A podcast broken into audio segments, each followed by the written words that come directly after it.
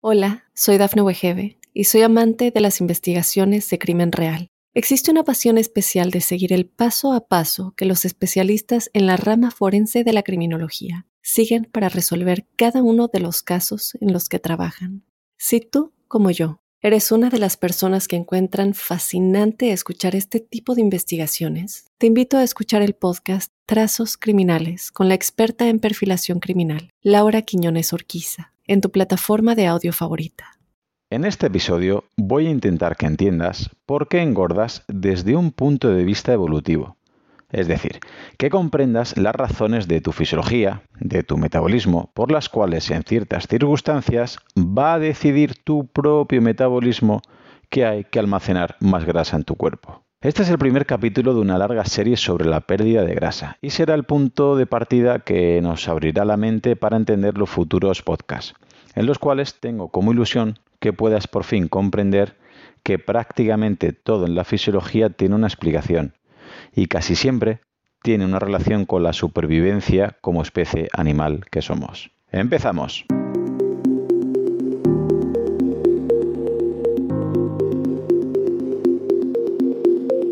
Hola a todos, bienvenidos al podcast Profe Claudio Nieto, un lugar en el que te facilito información sobre hábitos de vida saludables de una manera práctica y sencilla, con un vocabulario apto para todos los públicos, sobre nutrición, entrenamiento, fisiología, para que puedas ir de la teoría a la práctica.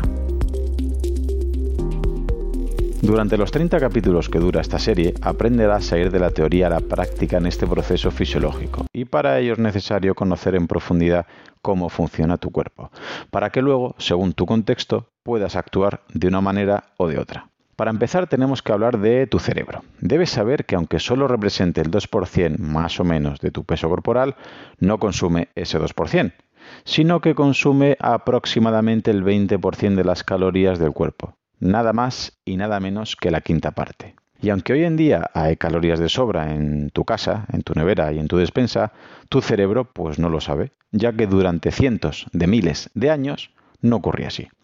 Este cerebro que has heredado no se ha criado en la abundancia en la comida, sino más bien todo lo contrario. Por poner datos, piensa que como Homo sapiens, los restos más antiguos que se han encontrado los sitúan más o menos en algo más de 300.000 años. Y en estos cientos de miles de años, pues hemos ido heredando poco a poco este cerebro, con sus adaptaciones buenas y no tan buenas. Durante esta evolución eh, había épocas de muy fácil acceso a la comida, pero también habría periodos de escasez y probablemente hayan sido mucho más fases las que había escasez de alimentos que abundancia. Y es por eso en estos momentos de hambruna, de escasez de alimentos, que si no hubiéramos tenido un almacén de energía para poder recurrir en esos instantes, o en esos días, o en esas semanas, o en esos meses, pues seguramente nos hubiéramos extinguido. Y es por todo esto por lo que tienes facilidad para engordar, ya que ha sido un recurso de tus antepasados para poder sobrevivir y adaptarse. Pero ahora se nos ha juntado unos genes que están dispuestos a ahorrar con una facilidad de acceso exagerada y un exceso de calorías hiperpalatables, es decir, que están muy buenas para tu paladar, que tu cerebro lo pide, con cero necesidad de moverte. Esto es una ecuación que obviamente no puede salir bien. Sin esos almacenes de grasa, eh, tu cerebro no tendría el alimento suficiente para mantenerse activo ni hacer bien sus funciones. Es decir, como especie animal que somos, la fisiología en el ser humano tuvo que elegir entre perder masa cerebral o tener menos funcionalidad, lo cual nos hubiera hecho menos inteligentes, es decir, menos inteligentes todavía. O la otra opción era tener un recurso, una batería extra, para poder alimentar a tu cerebro en momentos de escasez, lo cual nos permitió generar, entre otras cosas, una corteza prefrontal mucho más evolucionada, que como ya veremos en futuros episodios, es la clave del desarrollo en nuestras funciones. Así que este avance a nivel del cerebro nos hizo ser el animal que dominara la Tierra. Y esto nos ha conllevado a dos adaptaciones evidentes. Por un lado, cerebro más grande y sofisticado, que obviamente consume muchas más calorías y mucha más energía simplemente por el hecho de que es más complejo. Y digamos que también tiene un funcionamiento más eficaz que el resto del mundo animal. Y por otro, la parte, digamos, mala, más facilidad para engordar, pero no por fastidiarte ni por ir en contra de tu estética, sino precisamente para asegurarse un almacén de energía y tener alimentos para el cerebro si nos pasamos unos días sin alimentos, porque es lo que ha pasado durante cientos de miles de años. Como curiosidad, fíjate que ninguna otra especie ha evolucionado tanto en su desarrollo cerebral como sí ha hecho el ser humano. Los animales apenas han sufrido transformación en este sentido, aunque sí hay cambios, han sido pequeños, porque al parecer la hipótesis dice que se debe a que no podrían mantener un cerebro más desarrollado. ¿La razón? Pues las hipótesis apuntan a que ellos no han evolucionado en la caza, siguen cazando igual que siglos atrás, y obviamente el ser humano ha mejorado la caza. La pesca y la ganadería nos ha facilitado muchísimo las cosas. Además de ello, hemos introducido métodos de cocinado o conservación de alimentos, lo que nos ha hecho mucho más accesible la comida, facilitando la entrada de calorías y energía para abastecer tu cerebro. Es decir, haber evolucionado como especie humana y tener cerebros más grandes y desarrollados nos lleva a pagar un precio por ello, y es tener facilidad para engordar, con el fin de que sea un almacén de calorías por si nos quedamos sin comida, ya que cerebros más grandes mayor necesidad de aporte energético requiere.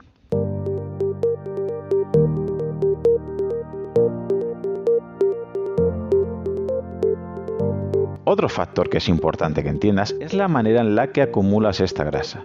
Y esto depende de las hormonas, diferenciándose la distribución en hombres y en mujeres. Si te fijas, los hombres, mediado por la testosterona, entre muchas otras hormonas, acumulamos más grasa cerca del ombligo, del estómago o las vísceras. Este tipo de acumulación de grasa es peligrosa, ya que hace que a medio plazo los órganos funcionen poco a poco peor, existiendo problemas en hígado, vesícula, riñones, etc. Y esto en parte es una de las razones por la que la arteriosclerosis sea hoy en día la primera causa de muerte en el mundo industrializado. Sin embargo, en las mujeres, debido principalmente al estrógeno, distribuyen esa grasa alejando las zonas vitales del cuerpo hacia glúteos y caderas. Tienen la distribución de esa grasa de manera diferente. Alejan de esas zonas vitales del cuerpo esa grasa hacia glúteos y caderas. Y aunque no les suele gustar muchas veces por cuestiones estéticas, es menos perjudicial esta manera de almacenar grasa, sobre todo pensando en el futuro bebé. De primeras, deberías saber que esta grasa que suelen acumular ahí es bastante abundante en omega 3, una grasa que es imprescindible y el cual es un alimento clave para el feto durante el embarazo y la lactancia. De hecho, muchas mujeres notan que cuando dan el pecho, por arte de magia, parece que se reduce esta celulitis. La explicación fisiológica parece ser que esa grasa está ahora destinada a crear la leche materna, tanto en cantidad como en calidad. Y luego, al llegar la menopausia, al existir una caída de estrógenos, de repente empiezan a notar que las caderas no las tienen tan anchas. Y ahora están peor, porque empiezan a engordar de manera más parecida a como si lo hacían los hombres. Es decir, la grasa se distribuye ahora de manera más visceral, siendo ahora mucho más peligroso la menopausia esta distribución de grasa que cuando sí tenían la menstruación. Y es que fíjate qué curiosa es la fisiología. Cuando la mujer está en edad fértil, la naturaleza las considera mucho más útiles. Por eso generan altos niveles de estrógenos, que les aleja la grasa de las vísceras y apenas hay mujeres con infartos o anginas de pecho mientras tienen estos estrógenos altos. Sin embargo, cuando les llega la dichosa menopausia, los niveles de estrógenos caen y es muy probable que la naturaleza no las vea tan imprescindibles en este momento, debido que para la supervivencia ya no son tan válidas al perder esa fertilidad. Ojo, no digo que no sean válidas. Y paralelamente sube esa grasa visceral y con ella las posibilidades de eventos cardiovasculares se multipliquen. Es por esto que las mujeres tienden a presentar enfermedad coronaria más o menos 10 años más tarde que lo hacemos los hombres, porque antes de esta menopausia tienen la protección de los estrógenos. Espero que si eres mujer que entiendas que entrar en la fase menopáusica antes de lo debido y en peores circunstancias hormonales no es lo óptimo, ¿verdad?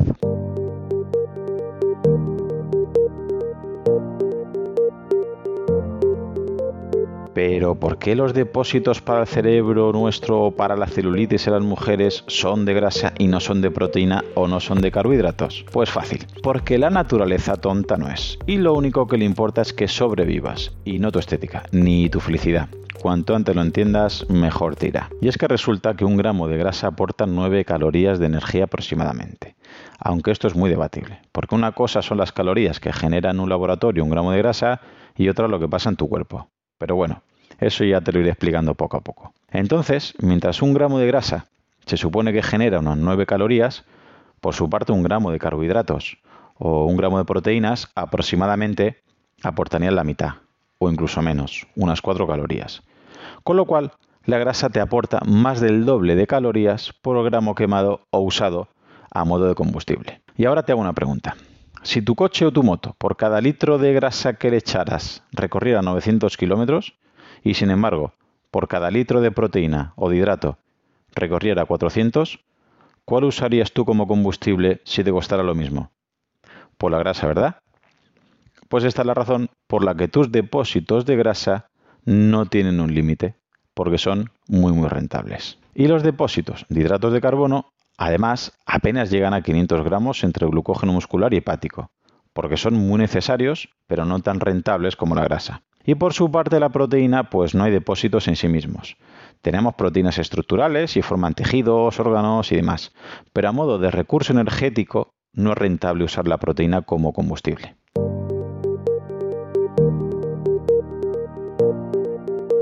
Vale, entonces tiro la toalla, ¿no? No puedo perder grasa por culpa de un cerebro más sofisticado. Pues tampoco es eso.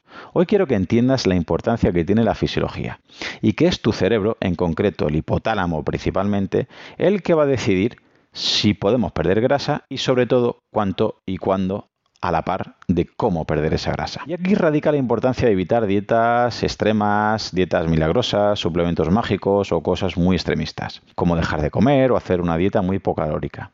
Es decir, la típica dieta de lechuga y pechuga, que el lunes empiezo súper motivado y al poco tiempo simplemente pues se me hace imposible seguirla hasta que la abandono y empiezo a comer mucho y mal. A corto plazo estas pautas pueden funcionar, de hecho funcionan, funcionan todas las dietas porque al principio bajas 4 kilos, bajas 8, 12 o incluso 20 y crees que te está funcionando. Pero de repente, si haces esto, tu cerebro se va a asustar porque las cosas las estamos haciendo mal. Y ahora vendrán los mal llamados efectos secundarios como si fueran un problema o una desgracia. Y de efectos secundarios nada. Son efectos preventivos de tu cerebro, que los hace para salvarte la vida, porque tu cerebro piensa que te estás muriendo de hambre. Y aquí entra en juego un par de hormonas clave en el proceso, grelina, leptina y la tiroides. Por un lado, la grelina simplemente quédate que te regula el apetito. Y tu cuerpo generará más niveles de esta grelina para que tengas más antojos, pues por comida hiperpalatable. Recuerda que era la que era muy placentera para el paladar. Como salsas, comida rápida, bollería, calorías rápidas y muy accesibles, vaya. Pero la leptina es la que más nos interesa aquí. Es una hormona que a grandes rasgos se trata de una chivata de los niveles de grasa que tienes dentro de tu cuerpo. Si estos niveles de grasa disminuyen poco a poco, de manera paulatina, la leptina es posible que no se asuste. No avisa a nadie y no se pone en modo alarma. Cuando esto sucede, este proceso de pérdida de grasa podría continuar paulatinamente, ya que, digamos, no ha saltado ninguna señal de alarma en el cuerpo. Pero si los niveles de grasa empiezan a bajar peligrosamente, de manera súbita, repentina o brusca, la leptina empieza a ladrar, a gritar y la alarma se enciende para alertar al cerebro que como sigamos por ese camino, en unas semanas no habrá grasa suficiente para poder mantener el cerebro y obviamente podemos llegar a morir. En este momento tu fisiología empezará a organizar un sistema defensivo para comenzar a defenderte y almacenar grasa de manera urgente, para tener alimento suficiente y así poder alimentar a tu cerebro. Fíjate qué paradoja. Tu cuerpo piensa que estás viviendo épocas que hace años nos podría costar la vida y obviamente se asusta. Y empieza a organizar cambios para que comiences a ponerle solución a esta situación. Que para ti es buena porque adelgaza rápidamente, pero para tu cuerpo es crítica porque cree que te vas a morir de hambre. Llegados a este punto, si no escuchas a tu cuerpo y sigues empeñado en perder grasa, puedes agravar y mucho este problema dado que empezarás a pelearte con tus hormonas. Y ya te aseguro que a tus hormonas de supervivencia nunca les vas a acabar ganando. Y te lo voy a ejemplificar para que lo entiendas rápidamente. Si yo, por desgracia, me quisiera quitar la vida, por muy convencido que estuviera, si me tapo la nariz y la boca con mis manos, O simplemente si digo que voy a dejar de respirar de manera voluntaria, pues podré aguantar la situación segundos o minutos. Pero llegará un momento que mi cerebro detectará que mi vida corre serio peligro y deja de lado mi voluntad y elige lo único que le importa, que es sobrevivir. Y para ello yo mismo alejaré las manos de la nariz o de la boca o simplemente volveré a respirar por mucho que quisiera no hacerlo. De manera parecida, aunque obviamente no es igual, si yo quiero con todas mis fuerzas adelgazar, y si empiezo a hacerlo mal, tendré ganas de comer hasta que llegará un momento que yo mismo me obligaré a comer. Aunque no quieras, acabarás comiendo y probablemente mucho y mal. Pero no por fastidiarte, sino que simplemente tu cuerpo intenta salvarte la vida. Recuerda que solo quiere que sobrevivas, no que seas feliz. El cuerpo se asusta y piensa que estamos en las temidas épocas de escasez, ralentizando tu metabolismo y aumentando tu hambre. Como entenderás, tu cuerpo quiere gastar menos e ingerir más. Una combinación peligrosa si tu objetivo es adelgazar. Por otro lado, tu cerebro entiende que no es época de procrear, y una de las medidas que toma el organismo es que los hombres haya un descenso de testosterona, o que esté menos biodisponible. Lo cual es importante diferenciar, ya que en las analíticas una cosa es ver la testosterona en sangre alta y la otra es que vaya donde tiene que ir, que no siempre es así, pero eso lo veremos en un futuro. Por otro lado, las mujeres empieza por desregular la menstruación, llegando incluso a perderla al cabo de unos meses. Como es lógico, si no hay alimento para mí, no debería ser lugar seguro para mi bebé, por lo que corto esta cadena y así evito males mayores. Pero no solo el tema hormonal acaba aquí. De manera resumida te tengo que decir también que la actividad de tu tiroides será menos efectiva. Y esto, eh, de manera rápida, significa que quemarás menos energía en reposo y tendrás menos ganas de moverte. ¿Para qué? Pues como estabas comiendo menos, es simple, para que gastes menos supervivencia pura y dura.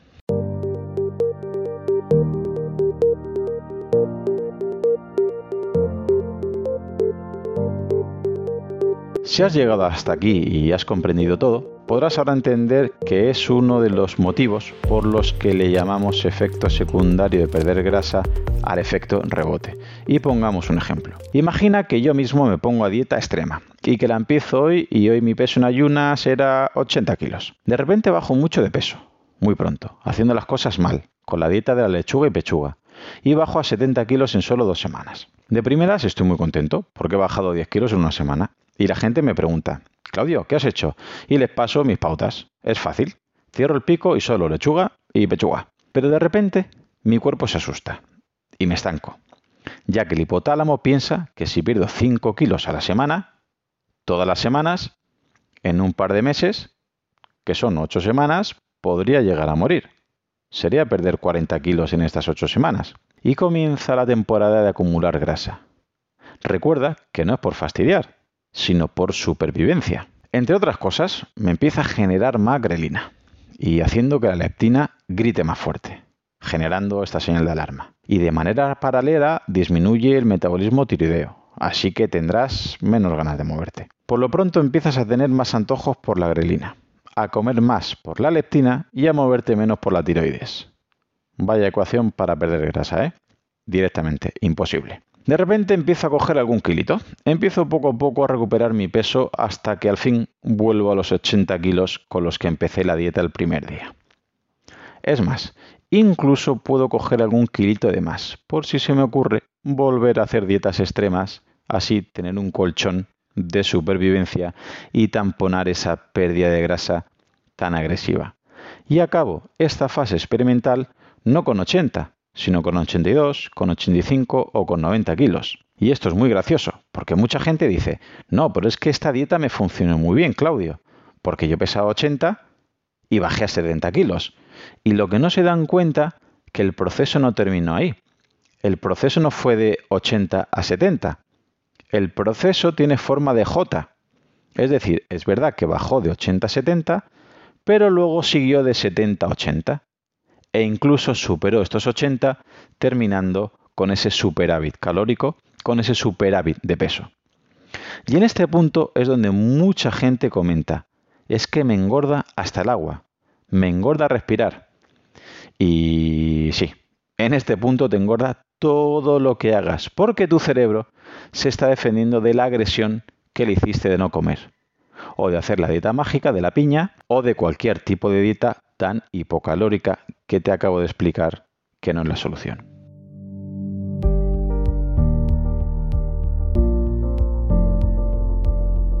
Y hasta aquí el episodio de hoy. Espero que hayas entendido por qué no es buena estrategia dejar de comer para adelgazar, o hacer la dieta de la piña, la del kiwi o la de la lechuga y pechuga, y que realmente el efecto rebote. En unos días seguiremos con la serie de pérdida de grasa, para que puedas entender este proceso tan complejo y a veces mal explicado, para que no recurras a batidos mágicos o pastillas esperanzadoras, que al final nunca funcionan y te pueden dañar tu salud a largo plazo. Solamente agregar que si te ha gustado el capítulo, la manera de agradecérmelo es que lo compartas con algún amigo, algún familiar, tu grupeta o compañeros de entrenamiento. Si ves interesante el contenido y quieres escuchar los próximos episodios, suscríbete en tu reproductor de podcast habitual. También recordarte que me puedes encontrar en Instagram, en Facebook y sobre todo en YouTube, Twitter o en mi blog, Profe Claudio Nieto, donde intento compartir información que creo que es interesante aclarar y divulgar. Y un último favor, déjame un comentario en la plataforma que utilices. Me ayudará así mucho a darme a conocer y así que pueda llegar el mensaje a mucha más gente. Así que con esto me despido. Muchísimas gracias por escucharme y te espero en unos días por aquí con un nuevo episodio. Hasta pronto.